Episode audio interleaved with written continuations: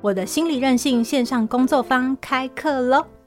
如果你觉得生活满是压力和挫折，感觉喘不过气；如果你正纠结于过往的伤痛，很难挥别过去，重新开始；如果你总是告诉自己要减压，却越减压力越大，邀请你一同来参加我在陆队长的线上平台上开设的线上工作坊——心理韧性穿越逆境的回弹力。我保证，你上完了这堂课以后，外在的挑战和冲击还是不会改变的啦。嗯，我有没有说得很直白啊？但是你会惊讶地发现自己可以从崩溃中恢复的速度比以前快，卡在负面情绪中的时间比以前短，从钻牛角尖的黑洞里爬出来比以前更容易哦。我们不只有早鸟价，参加新花朵朵开年订阅方案的朋友，我们会主动去信，提供你一个专属优惠码。报名时输入，还可以再享八折购课优惠哦！真的是杀很大啊！目前有两个下午的场次，四月二十二号星期六和五月二十一号星期日。详细课程讯息请看节目资讯栏。我们课上见喽！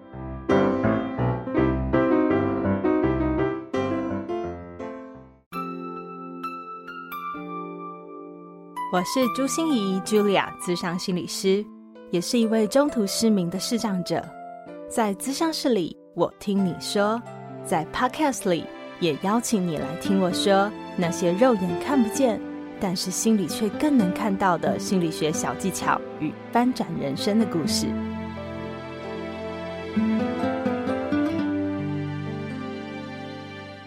Hello，Hello，亲爱的朋友，你好吗？我是朱心仪，茱莉亚，智商心理师，欢迎收听朱心仪说心里话。你有听过选择性缄默症吗？其实你知道吗？一百四十个孩子里面就有一个是这样的耶。他们是故意不讲话吗？还是有什么原因让他们不想开口呢？这一集就为你邀请到台湾选择性缄默症协会理事。也是不说话的女孩这一本书的共同作者，现任于看见心理咨商所副所长的林小媛 Bunny 心理师，来带我们了解一下，其实这个并不罕见，却极少有人注意到，而且常常被误解的选择性缄默症吧。Bunny 今天来跟我们聊一聊选择性缄默症，哈，这个。这个应该是很少数、很少数的状况。选择性缄默症是到底是什么样的状况啊？嗯，一般人其实听到选择性缄默症啊，他会有几个想象哦，就是，诶，所以选择性缄默症到底会讲话吗？还是不会讲话？是，还有他他如果会讲话啊，他为什么不讲话？对，所以选择性缄默，所以是选择他有选择要讲话或不讲话的感觉吗？嗯，其实选择性缄默症在台湾呐、啊，就是翻译的没有很好。哦，是。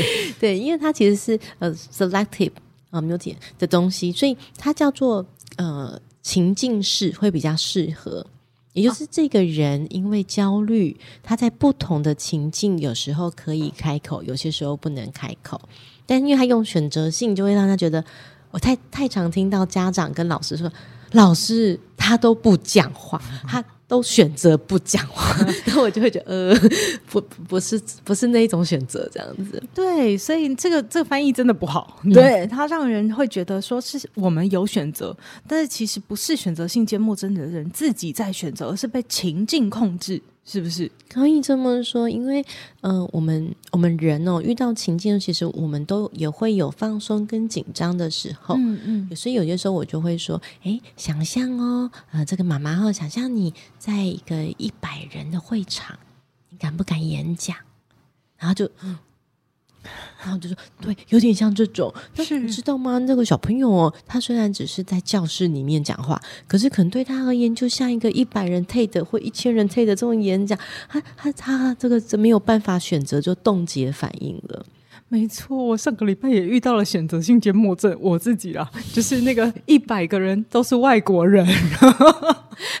我不知道该怎么讲话，我就缄默了。是不是会有一种头脑空白，然后神经紧张、流汗，然后嗯嗯、呃呃，就是好怕别人来跟我互动，说 How are you？对，好怕哦。那你知道选择性缄默症啊？呃，大部分来说，它不会是因为语言的。不知道如何使用，嗯嗯嗯，但是我们可以想见，就有点像这样的感觉。当我们不知道怎么使用我们的焦虑的感觉，那他们不是不知道怎么使用，嗯、不过他们对于社交的语言，或者是呃非预期的一个一个问候，嗯、然后要开放式的问题，嗯，那呃就是要回答、要来往啊，嗯、这样的部分，他们真的就像我们遇到那种感觉一样，好紧张哦。嗯嗯，所以他不见得是因为内向跟害羞哦，因为其实有一些选择性缄默症的小朋友，呃，或大人哦，他在安心的情景是叽里呱啦讲不停，是开心果啊，对。可是他在选择性缄默症的时候，让人家误以为很像自闭症，哦、呃，很像那种嗯，是不是完全不知道怎么讲话的人？所以好两极哟。就是有可能在放松自在的情境里面，他是一个非常放得开的孩子，或非常放得开的大人。对，所以他的差异极大，所以常常延误治疗。哦，因为你想想看，哦呃，很多的那个家长就觉得说，嘿，我的小孩在家里的时候很自在，哎，嗯，可是哦，他就是走在外面的时候，就常被陌生人也好，或亲友说，啊，你的孩子那也那么恭维啊，他没有在跟我打招呼呢。然后他就想说啊，那小孩可能是害羞吧，哦，或者是比较内向，或是慢熟啊，对，慢熟，对，他说啊，就只是慢熟。那后来就是到幼稚园或者到国小之后，老师就跟他说，嗯，老妈妈，你的孩子有一点不太一样哦，爸爸妈妈，你们的孩子有一点不太一样哦，呃，在在学校都不会发言呢，嗯、啊，要活动的时候都自己一个人，嗯，甚至站在那里。没有去探索任何的玩具，嗯，那那时候妈妈爸爸的感觉就是，嗯，他会不会只是需要比较多的适应，久了就好了？对，那所以在选择性缄默症呢，我们在 DSM Five 就是一个诊断手册里面呢，我们会说要至少是开学一个月以后。嗯，开学一个月以后，对，还有这样的一个没有办法说话，而这样没有办法说话呢，他又是会妨碍到社交、妨碍到成绩、哦，妨碍到学习这样的层面的时候，我们比较把比较放在选择性缄默症。嗯，对，这样就会让我想到，的确一个月以内可能会是适应性障碍，对，对不对？没错，可能是适应新环境的时候的出现的障碍。可是我我突然也想到，我们说社交畏惧症哦。或者社交恐惧，不知道大家有没有听过这样子的名词？就是也是因为呃，我们的内在有很多的焦虑，对于社交上面。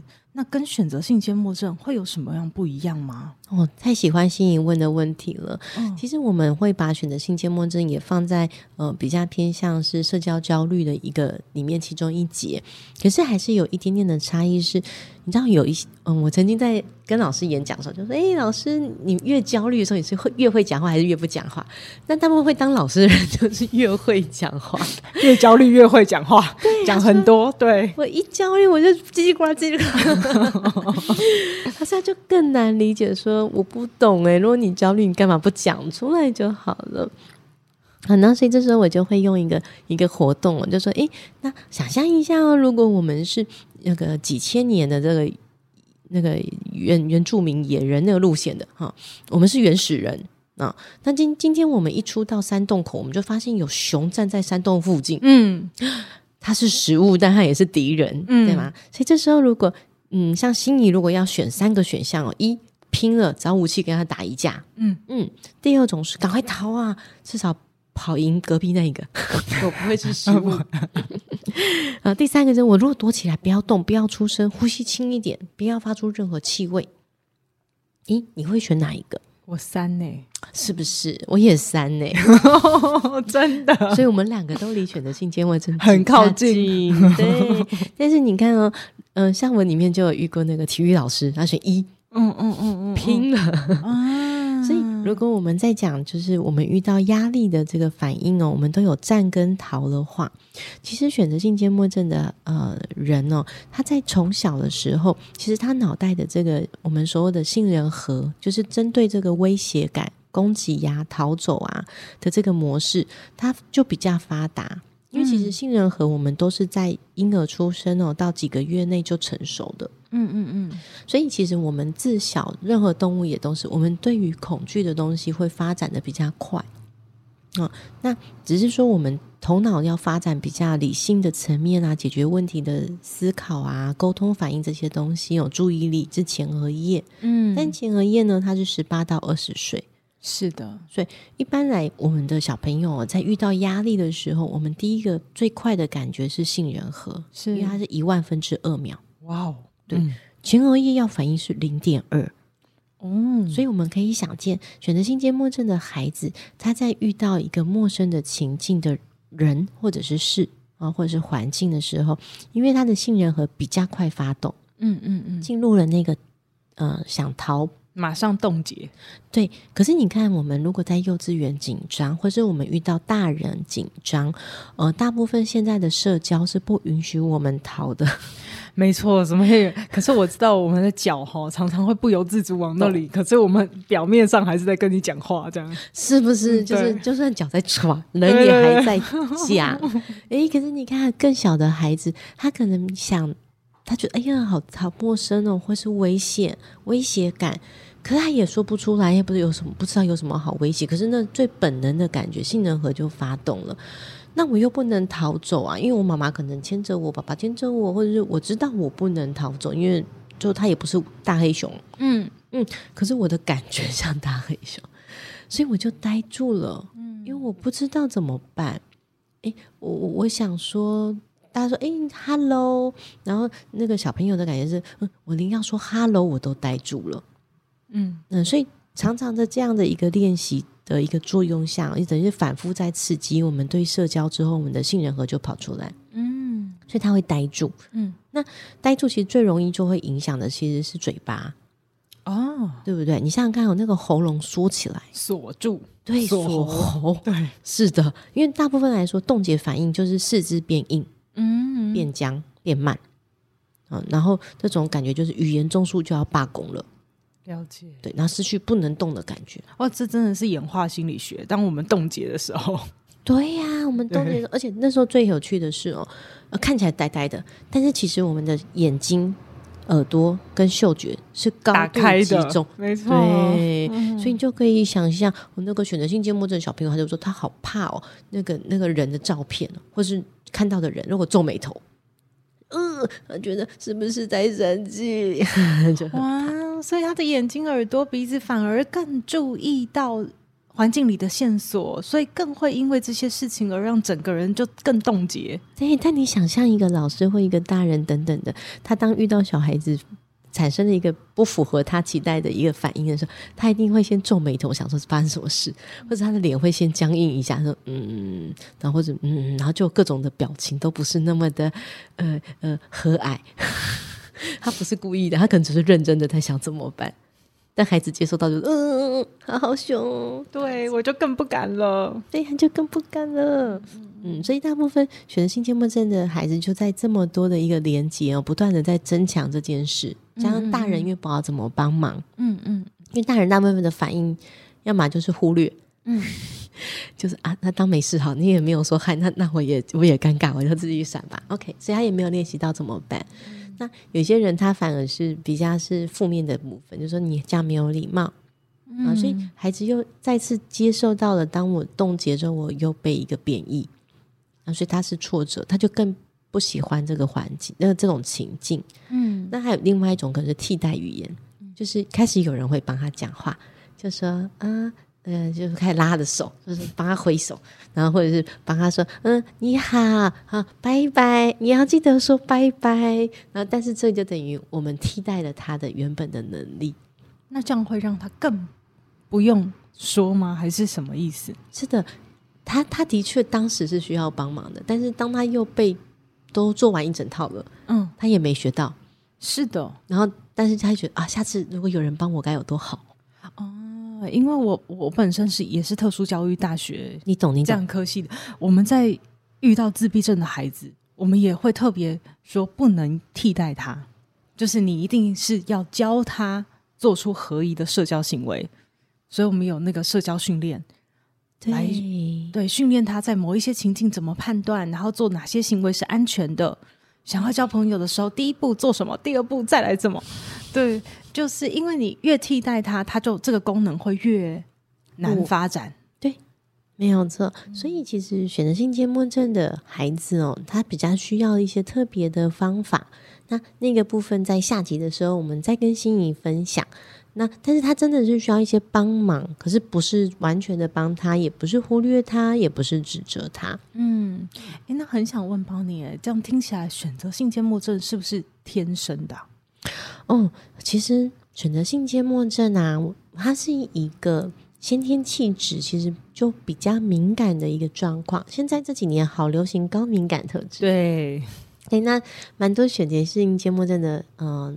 人哦，他后来回去看他的这个指标哦，都蛮符合高敏感特质的。嗯，嗯，所以可以想见，就是一般我们觉得社交压力，我们也会有压力，对不对？对。但他如果是高敏感，他你可能要放大个好几倍。嗯嗯嗯，别人觉得那个嗨，然后。如果我比较低敏感，我就还回去，我我根本不用去想我到底会不会对神经很大条，我不用去想，因为要怎么回应他，他在问我什么他是谁，然后他怎么想我这些东西，对，也不用管他声音高频低频，还是今天心情好吗？对，嗯、都不用去判断，对，完全不用。对，但是嗯、呃，如果是选择性缄默症的孩子，他可能就会比较敏感，这是先天特质。嗯，那再来其实就会是社会环境，嗯、呃、就是嗯。呃父母在他高敏感的这个状态下，呃，能不能够及时早一点的发现，那协助他做早早期疗愈的部分？嗯嗯嗯，因为心仪也是做特教的部分，早期疗愈真的比较容易。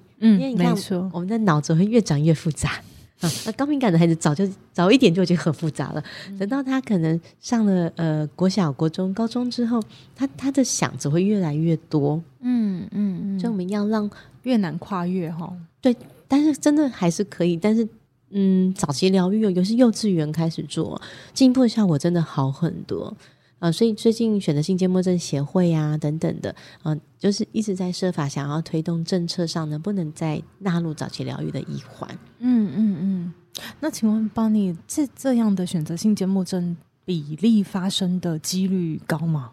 还是嗯，在选择性缄默症他们做的呃国外的研究里面哦，他们觉得大概一百四十位的孩童里面就会有一位，然后女生是大于男生的，嗯嗯嗯嗯，那大部分发现就是二到六岁，嗯，这样，那大部分是上幼稚园或是国小被发现，但是呃，我我觉得一百四十里面有一位，感觉上蛮多的，对啊，我刚才也在想说，哦。虽然我们少子化了，可是一百四十里面就一位耶，这几率也蛮高的。嗯嗯，不妨说，因为选择性缄默症它是一个光谱哦。选择性缄默症就是他在讲话跟沟通这件事情上比较困难。可是你知道这样的困难呢、啊，它是一个光谱，是因为它有可能是呃小小声可以跟所有人讲话哦，有可能用气音，对呀、啊，可能是气音，好吗？那他也有可能是，呃，他只跟少数一个人、两个人说话。比如说在幼稚园，他可能只跟他最好的好朋友说话。嗯嗯嗯。那也有可能是他只跟老师 A 讲话，不会跟老师 B 讲话。哦，对。那他也有可能是跟呃几个人都可以开口，可是跟其他人不能开口。所以我们不要一竿子打翻一船人哈，就是有可能他有各种各式各样的样貌，对，所以其实他非常容易被嗯错误诊断，是因为嗯、呃、最典型的选择性缄默症就会是在假设哦，在学校几乎无法跟任何人开口，那这样比较容易被诊断成就是选择性缄默症。嗯，那可是当嗯、呃、孩子一开始还没发展到这么典型的时候，他可能是气音。嗯嗯，嗯或是他可能是僵直，他可能是老师做一些呃催化跟引导之后可以开一点口，所以，帮你的意思是说，他不是一开始就变成完全不讲话？嗯，就是每一个人状态都差异太大哦。比如像有些孩子，他一开始就完全不讲话，嗯嗯嗯。有些孩子他一开始是讲一点点气音，他也努力嘛，他就嗯，我也努力，对，嗯或者我我我试着举手，但举手完之后冻在那儿，或是呃我没有举手被老师点起来之后，我试着啊气音这样子。但是，但是只要是呃有发出声音哦等等的，就也很容易被误诊说，哎，那这个人已经会讲话了，所以他不是选择性缄默症。嗯嗯、呃。但是其实选择性缄默症，它应该是一个需要协助的过程。那这选择性缄默症的孩子被发现，如果有做早疗或是有做一些治疗的话，他完全痊愈的机会高吗？嗯，我觉得有点像是说，这是一个特质。那这个特质在经过蛮多适合的协助下，他会开始趋近于跟一般的孩子一样。嗯，那呃，趋近于跟一般的孩子一样，如果他发展的好，那他开始 go through 这件事情，他觉得，因为他在社交上不不再那么恐惧了，他知道该怎么办了。那但选择性缄默症很容易因为跨阶段而呃稍微会有一个退化的状态。因为我们可想而知嘛，我们是高敏感人的话，那我们到了新的人事物，我们可能要重来一下。对对，然后又重新打怪。对呀，幼稚园还没交到朋友了。可是如果我小一的小朋友都是新的，老师也是新的，环境也是新的，我我可能我之前学的，我可能又不太知道到底怎么用了哦。是的，嗯嗯，所以可能是可以发展出一些策略，或是发展出一些可以跟自己。比较好的相处的这样子的方式去呃去面对他的社交的问题，对的，所以最最后最后，其实我们会希望选择性缄默症的呃人哦，他慢慢找到方法，而那个方法是可以延续下去或者是扩充。嗯、那当当其实我们对焦虑都是这样的，就是。嗯，心仪说：“诶，在演讲的时候很怕这个这个外国人问我问题，How are you? No。但是如果我记得我要记得讲 I'm fine, thank you，是不是？讲对，我们就只会国小课本教的那一套。对对对，然后我们就会觉得焦虑下降，因为我们找到方法了。”嗯，嗯，所以呃，选择性缄默这一部分，他要对抗他的焦虑，要跟焦虑共处。对，那他要找到方法，因为有些时候啊，他知道方法哦，可是他在焦虑，冻结还在很冻结。是的，是的。所以我想说，那个 Bonnie 一定也谈过一些选择性缄默的孩子，这样子，他们的内心到底是对于他们有这样子的焦虑，有这样子的症状，他们到底有什么样的想法？如果是比较小的小朋友哦，比较少会提及想法的层面，嗯。嗯，因为我觉得有一些选择性缄默症的孩子的困难，也就是他不太能够表达他自己。啊，对，他对他自己有点模模糊糊，嗯、然后每次选择性缄默症就像一个浪一样把他淹没了，嗯，对，所以他也不知道发生什么事，嗯、所以。呃，一个部分就是要先试着去辨认，这样下节的时候再说。但是如果是比较大的选前孩子哦，他就会告诉我一些他自己的过往的历史。那他就说，其实一开始他是真的不知道怎么了，嗯、然后他就只能够坐在位置上，嗯，然后他可能就会去看书，嗯嗯，嗯，或者是他就会自己做写功课。就别人看起来很 normal 的一件事，因为他不想要被别人发现，他是没有办法，就是在装忙。对，他在他在呃示范这个合最合宜的社交，就是乖乖念书。是是，对。那等到他比较大的时候，他会觉得很挫折，因为有一些孩子，他甚至他不敢跟他的家人讲，说我在学校的时候我都没有说话。我没有交到朋友，嗯、因为他们有种感觉，就是别人都有交到啊，那我的父母会不会觉得是我的问题？会不会是我不够好？对，所以他们其实也不太能够求助，就他们本来对于讲自己跟讲自己的困难跟需要就有难度了。嗯、那所以很多孩子哦，其实是自己长大的，这是这是一种。对，那第二种就是当父母发现说问他说他讲不出来。嗯，因为他的觉察力不够，嗯、或者是他没有练习，嗯、呃，好好的说自己的困难过，所以父母会花一段时间去理解他。那这样的孩子，他们嗯、呃、长到大的时候，他们常在讲的就是，嗯，其实周遭的人哦，只要有对他有比较有善意的行为，靠近他，情感方法不是那么对，嗯，嗯 但只要不要太过分，嗯、呃，就是不要欺负他的话，嗯、然后是真的有陪到他，他们都会觉得好珍贵哦。是，然后他们心里。永远都在想说，我能不能够再做些什么改变自己，然后能不能变得更好？然后有些时候也会有很挫败的感觉，就是我是不是一辈子都这样了？嗯嗯嗯，是不是没有办法跟一般人一样？嗯，因为嗯。我们不同阶段、不同阶段的任务，比如说小时候是交朋友，对；长大之后是念书跟找工作，对；还有找配偶、亲密关系，对，找亲密关系。嗯、那选择性缄默症的嗯、呃、人哦，嗯、呃，在面对这些经验的时候，他就会觉得好难哦，嗯嗯嗯嗯嗯。那这个难就会让他是伤心或者是挫折的，但是也有人他也是试着用各种方式在前进，突破自己。嗯，甚至后来也找到了他喜欢的工作跟伴侣，嗯嗯，所以呃有很多很多的经验是正向的，嗯，但也都知道，哦，我一定是尽了好多好大的努力，真的耶！我这样听起来真的就像血泪史哎，因为他们不只是选择性缄默症，自己本身对这个选择性缄默症也会很焦虑，然后他们在现实生活中又会遇到太多挫折，因为太多东西都是需要人际关系和互动来的。没有错，所以其实我还是觉得他们好需要帮助，是我们得要扶他们一阵子，然后他们自己一直都想要变好，所以如果有人扶，然后扶的方式也比较适合他，到最后其实就会看到他进步的那个、那个、那些进程哦，其实真的会很感动。所以谢谢 Bonnie 啊，这这一集我觉得大家对于选择性缄默症，虽然它是算社交恐惧里面的一种嘛，社交焦虑里面的一种，但是我觉得这的确很少被我们注意到。对，而 Bonnie 跟我们讲说，一百四十个孩子里面其实就一个耶，所以有可能我们身边互动的孩子，其实他们就有这样的状况。那如果 Bonnie 我们有关于选择性缄默症的事情，想要来请教你的话，要怎么联络到你呢？嗯，如果是家长或者是老师的话，欢迎跟嗯、呃、我的合作的呃看见心理的智商所呃直接洽询，嗯嗯，或者是大部分来说，呃选择呃台湾选择性缄默症协会跟呃他们的 FB 家长讨论区，嗯，里面有家长有老师，然后也可以联络到我。好，所以我会把这些资讯都放在我们的节目说明栏里面。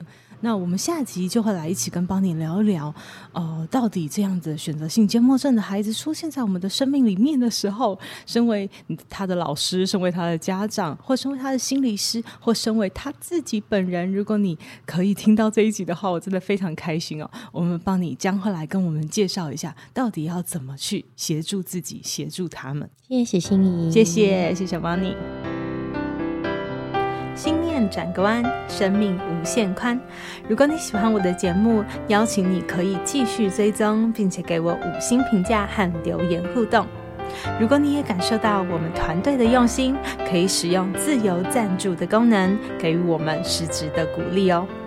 咨商需求、合作邀约，或想要了解更多心理学的知识与故事，节目说明栏中都有我更多完整的资讯哦。